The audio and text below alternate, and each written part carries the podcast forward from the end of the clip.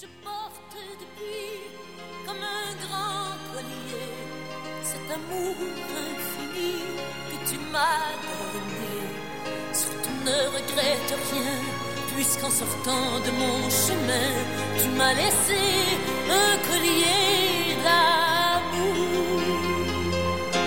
Ah, c'est beau, c'est beau. C'est un beau clin d'œil à Michel Piccoli qui nous a quittés. Ça fait beaucoup de monde et là, j'en parle avec Pierre Blais. Bonjour Pierre. Bonjour Caroline, très belle chanson. Oui, oui, ça c'est Sylvie Bernard. Euh, qui originaire de la Mauricie, au centre du Québec. Oui, pas, Elle n'est pas d'origine abénaquise? Oui, abénaquise, hein, on dit abénaquise. En tout cas, oui, oui, tout à fait. Hein. Oui, oui, oui. Euh, bref, très jolie chanson, beau clin d'œil. Euh, notre petit hommage à nous, euh, d'une certaine façon bien modeste, à Michel Piccoli. Hey, c'était une grosse semaine, hein? Monique Mercure, ben, juste avant euh, René Claude dans le domaine musical. Là, Monique Mercure, oui. Ben, il y a Michel Rossignol qui s'est ajouté également à la liste des disparus. Euh, dans le cas de Michel Rossignol, euh, et je veux pas commettre d'impair, c'est ma culture personnelle à moi. Je l'associe davantage peut-être, euh, même si elle a tourné dans quelques films, à la télévision, notamment à l'univers de Lise Payette, des Dames de cœur, entre autres. Dans le cas de Monique Bien qu'elle a fait de la télé, c'est réellement un pan du cinéma québécois qui vient de disparaître. Euh, on a quelques actrices euh, au Québec, euh, Caroline, qui ont réussi à faire carrière à l'international en jouant dans diverses productions, que ce soit aux États-Unis, au Canada anglais, en France. récemment, Suzanne Clément, Anne Dorval, eu Pascal Bussière, Marie-Josée Croze. Et voilà 40, 50, 50 ans il y a deux actrices de mémoire qui se sont distinguées à l'international et qui étaient québécoises. Il y avait Geneviève Bugeaud d'un côté et Monique Mercure. C'était les deux actrices qui ont joué dans des productions internationales. Donc, euh, il faut saluer sa carrière autant au Québec qu'à l'extérieur, dans le cas de Monique Mercure, qui jouait, euh, je te dirais, dans des films rarement le même type de rôle. Hein. Euh, on la voit dans Deux femmes en or, ça ressemble pas à Gia Martin, photographe non plus. Effectivement. Alors voilà, euh, et Michel Piccoli, euh, c'est un pan de cinéma français. Et c'est drôle parce que Piccoli, moi, je sais pas pour toi, mais j'ai rarement entendu dire de quelqu'un, Piccoli, c'est mon comédien préféré. Non, effectivement. il était là, il était dans le paysage, puis on l'aimait, mais pas, tu sais, c'était pas. Oh, j'adore Piccoli, mais on, il était toujours égal à lui-même. C'est celui qu'on voyait dans l'écran, puis on le reconnaissait tout le temps. Oui. Mais sans être réellement comme un héros euh, typique du cinéma comme tel. C'est pas Depardieu, c'est pas Auteuil, c'est pas euh, euh c'est pas Michel Serrault non plus, mais c'était un visage réconfortant, c'était la présence, la force tranquille dans, dans tous les films euh, où il a joué. Donc euh, oui, euh, grosse semaine, semaine de décès. Puis je me permets d'ajouter, il y a une réalisatrice américaine, Lynn Shelton, euh, qui est décédée. Elle avait dans la cinquantaine. Donc elle, c'est un, un, un, décès survenu de façon vraiment impromptue. Là, c'était pas un octogénaire du tout. Elle avait réalisé entre autres Your Sister's Sisters, un beau film indépendant américain. Elle avait travaillé beaucoup pour la télévision. Puis elle, c'est une maladie du sang qui l'a donc, euh, semaine funeste du côté du 7e art. Oui, effectivement. Euh, ben, écoute, toute une génération, hein, c'était pas jeune non plus, là. Et pas, ils sont pas décédés nécessairement de la COVID non plus, rappelons-le. Non, non, non, effectivement. Alors, euh, naissance des plateformes Aime ton cinéma et HBO Max, d'autres plateformes encore. Ah, ça, ça, arrête pas, ça arrête pas, d'ailleurs. Euh, le CLAP lui-même, euh, ben présentement, qui est fermé dans ses deux succursales, ben, sur le site du CLAP, on vous offre quelques films à voir en vidéo sur demande. Cela dit, si on parle de plateformes comme Netflix, il y a Disney, il y a Apple, il y a Amazon. Euh, ben là, HBO, qui a une programmation régulière sur le câble euh, du côté des États-Unis, puis par l'entremise, je pense, de Crave pour le Canada, ben lance sa propre plateforme. Pour s'abonner, euh, il faudra payer autour de 15 dollars par mois. Donc, un autre concurrent qui s'ajoute à l'offre diversifiée. Euh, et, ça s'appelle HBO Max. Ça sera lancé à la fin du mois de mai. Euh, et, ils sont associés avec Warner là-dedans. Donc, on va regarder un peu euh, c'est quoi le catalogue. Il y aura des films produits par Warner. Il y aura aussi tout le catalogue d'HBO qui existe depuis, euh, je sais plus, une quarantaine d'années et qui est fort en téléfilm et en mini-série. Donc, on ajoute encore une fois euh, une nouvelle plateforme pour alimenter la concurrence de ce côté-là. Aime ton cinéma. Ça, c'est une fausse plateforme, je te dirais. Ah bon? Euh, c'est-à-dire que il fallait, on avait parlé ensemble, Caroline, du problème des films québécois qui se retrouvaient sur de multiples plateformes des distributeurs ou producteurs québécois. on se disait, faut voir un film où je peux le voir, ben, ça devient extrêmement compliqué, ça l'est encore, mais on a voulu tendre une perche aux spectateurs québécois pour dire, OK, vous cherchez un film québécois, on va vous offrir un site Internet. Ça s'appelle Aime ton cinéma et c'est réellement une vitrine. Donc, pas une plateforme, mais une vitrine. Vous allez là-dessus sur Aime ton cinéma et là, vous allez voir plein de films québécois qui euh, sont mis de l'avant, qui sont récents, et vous dites, OK, si je veux voir ce film-là, si je veux voir le nouveau Xavier Dolan, Mathias et Maxime, si je veux le revoir, si je veux voir Antigone, si je veux voir des films qui sont sortis récemment, ou plus anciens également d'ailleurs, parce que le catalogue va se bonifier. Si je parle de catalogue, je, je vais préciser ma pensée, là, mais donc, c'est réellement une vitrine pour le cinéma québécois. Ce qui se passe, c'est que si vous cliquez, exemple, sur le nouveau film de Xavier Dolan en disant Hey, oui, je veux le voir sur Aime ton cinéma, on va vous transférer ah. vers la plateforme où il est disponible. OK. Ou encore vers quelle plateforme au pluriel vous pourrez le voir? Donc, c'est un, comment on appelle ça, un entremetteur? Oui, c'est ça. Oui, oui, un entremetteur, le bon, bon Tu sais, entre toi et moi, c'est mieux que rien, là, mais c'est pas encore l'idéal. L'idéal, c'est réellement d'avoir une plateforme où, si on clique sur le film, on peut le voir. On ne nous transfère pas vers un autre site. Euh, mais c'est un domaine qui c'est un dossier qui est extrêmement complexe. Pour le nom du site Aime ton cinéma, moi la journée où j'ai reçu le communiqué de presse annonçant la mise en ligne de la plateforme et qui fonctionnait, j'ai réussi à m'y rendre. Mais sur Google, quand j'ai écrit Aime ton cinéma, je peux te dire que c'était pas encore très très référencé. euh, je suis pas sûr du nom non plus du site là. Aime ton cinéma. mais bon, bref, euh, je dis pas que j'aurais fait mieux. Euh, donc ça c'est les nouvelles côté plateforme. Bon ben écoute tranquillement avec ton ton éclairage, on va s'y retrouver, puis me ouais. que tout ça...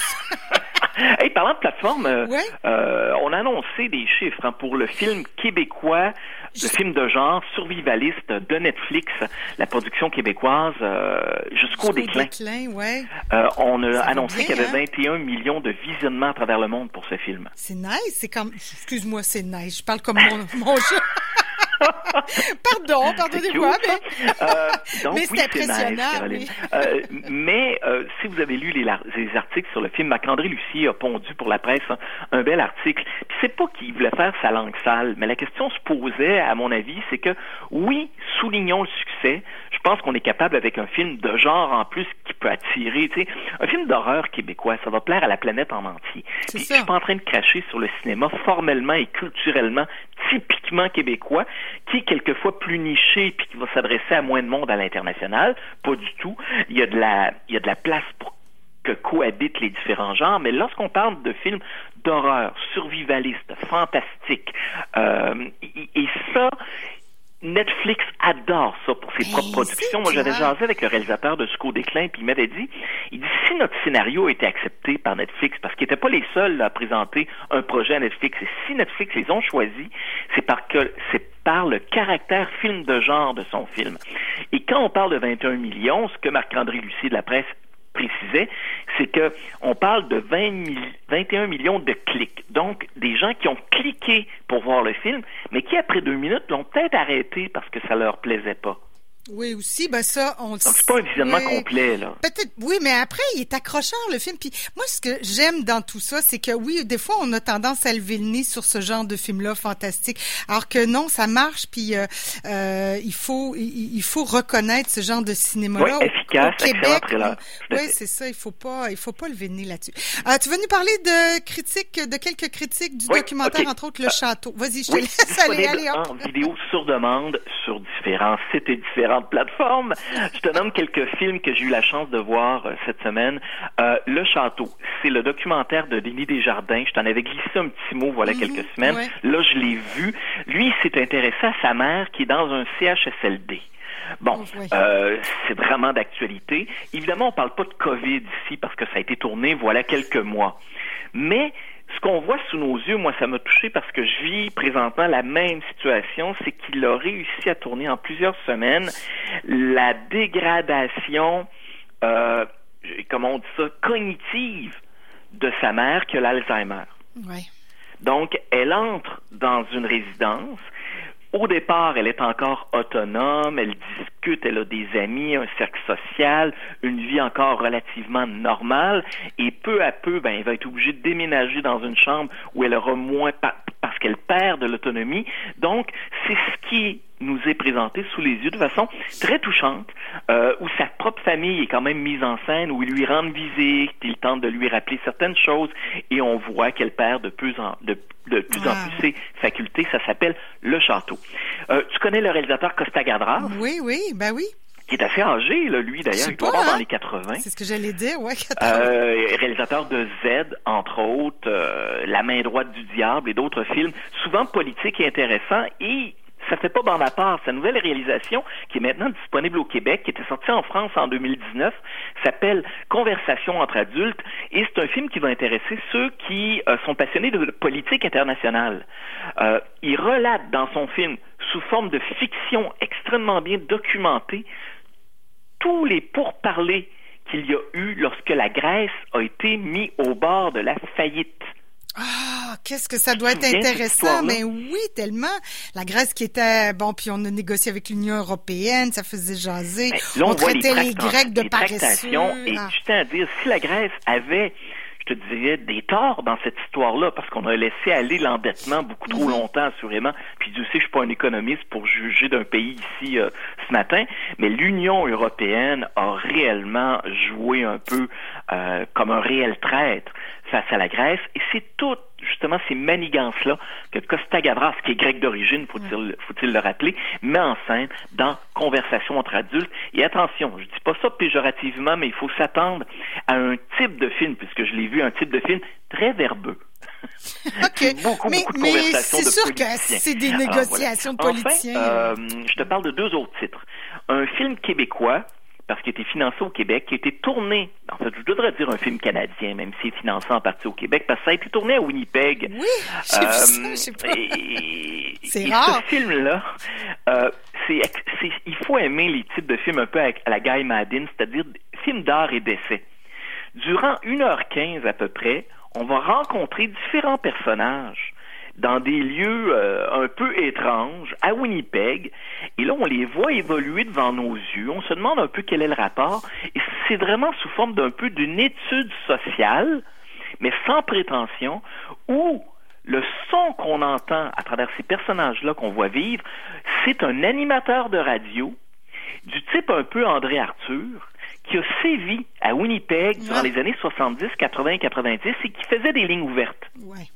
Donc, on touche à plusieurs sujets avec un regard un peu de droite et avec, pendant ce temps-là, la vie euh, de gens pas très riches, de marginaux euh, de Winnipeg. Et ça s'appelle Cranks. OK. Et je termine avec une série dont je t'avais parlé, une série de HBO. Et j'ai regardé le premier épisode, puis euh, j'ai vraiment beaucoup aimé. Et, je, je, la recommande, même si le sujet est un peu sombre. C'est avec Mark Ruffalo, comédien que j'aime beaucoup, qui faisait Hulk dans la série des Avengers. Et lui, il joue le rôle dans les années 90 de deux frères jumeaux. Donc, il tient les deux rôles. Et il tient le rôle d'un frère, ben, des deux frères, mais il en a un qui est plus, euh, euh, je te dis, qui, qui tente de prendre soin de son jumeau qui est euh, schizophrène paranoïaque. Ouais. Ça a l'air, la bande annonce a l'air absolument très très intéressante en tout cas. Ah, c'est le jeu des comédiens formidable, le sujet est touchant. Et là, on parle d'un cas quand même assez lourd de schizophrénie. La série débute avec une scène d'automutilation. Oh mon Dieu, OK. dans une bibliothèque publique. vous avez le moral à zéro, peut-être pas à écouter. Et là, tu dis OK. Et là, on va reculer un petit peu dans le passé pour voir leur enfance avec leurs parents, comment ils ont, parce que la mère est atteinte du cancer, et comment ce frère-là, celui qui veut s'occuper de son frère, est extrêmement attendrissant parce que il sait que son frère a besoin d'amour ultimement. Et cette histoire familiale-là, il va vouloir faire euh, traduire en français euh, un récit familial écrit en italien. Il va rencontrer une traductrice et dans l'épisode, le premier épisode, cette traductrice est jouée par Juliette Lewis. Puis je pense qu'elle est aussi folle que le frère schizophrène. fait que je te jure, par moment, par moment, c'est drôle. OK, bon, bon, bon, ça, euh, ça désamorce. I know this much is. Si vous avez HBO, il faut choisir à un moment donné. Hein, il faut, euh, ben, c'est super écran aussi. C'est oui, super écran également. Bon, quelques euh, suggestions. Sinon, cette semaine, quelques suggestions. Euh, je reviendrai peut-être avec ces films que j'aurai l'occasion de voir dans les prochains jours parce que seront disponibles dans les prochains jours en vidéo sur demande Capone sur l'histoire d'Al Capone, Roads Not Taken avec Javier Bardem, un film qui a été présenté au Festival de Berlin, Emma de Pablo Larrain et deux films québécois qui ont fait beaucoup parler deux euh, dans les derniers mois, Mafia Inc. de Pods avec Marc-André Grondin, très bon film, et le dernier, Xavier Dolan, Mathias et Maxime. Donc ça, là, dans les prochains jours, c'est disponible en vidéo sur demande. Du côté des séries, je reviendrai avec toi euh, dans les euh, prochaines semaines sur deux séries. L'une que je viens de commencer, Dérapage, une série française, notamment avec Suzanne Clément. Je passais au travers, moi, en fin de semaine. Hein? C'est fait. Moi, je suis passée au travers en fin de semaine. Ah, tu l'as vu? Oui, c'est fait. OK. Tu me donnes quelques jours, puis on s'en reparle? Oui, exact. Ça va être le fun. On partagera. Puis, euh, c'est une série française, il faut le dire, accrocheuse. Mm-hmm. euh, et White Lines, c'est le producteur, je pense, est-ce que c'est réalisateur, scénariste? En tout cas, c'est l'équipe de la Casa del Papel, euh, série, moi, que je n'ai pas regardée, puis je sais que tout le monde a trippé là-dessus sur Netflix. Mais c'est une nouvelle série qui s'appelle White Lines, qui vient d'être lancée, puis ça aussi, on aura l'occasion de s'en reparler. OK. Puis ça se poursuit, prends sa cours, rappelons-le. Oui, euh, prends sa cours chaque soir, sauf le dimanche, ça fait relâche, à 19h15 sur la page Facebook de Prends sa cours. Il y a un artiste, réalisateur ou comédien qui présente des courts-métrages qui lui ont plu. Je souligne que mercredi cette semaine, c'est Léane Labrèche d'Or qui euh, sera l'invité. Lundi prochain, Robin Aubert. Le Carousel de Rimouski, tu sais que c'est un festival qui est destiné aux films pour enfants. Eh bien, sur Facebook, du 21 au 24 mai, on va mettre en ligne des films gratuitement pour toute la famille sur la page Facebook du Carousel de Rimouski du 21 au 24 mai. On avait parlé ici euh, dans cette chronique euh, du projet de euh, Cinéparc à Québec, hein, la ville et le Festival de cinéma de la ville de Québec voulaient mettre en branle. Bien, dites-vous que du côté de la France, euh, premièrement, le mot cinéparc n'existe pas, un drive-in. Ah ben oui, évidemment. À quoi je m'attendais Je me dis comment on peut appeler ça? Ben oui, un drive-in. Ben on lance ça pour cet été, mais de façon ambulante.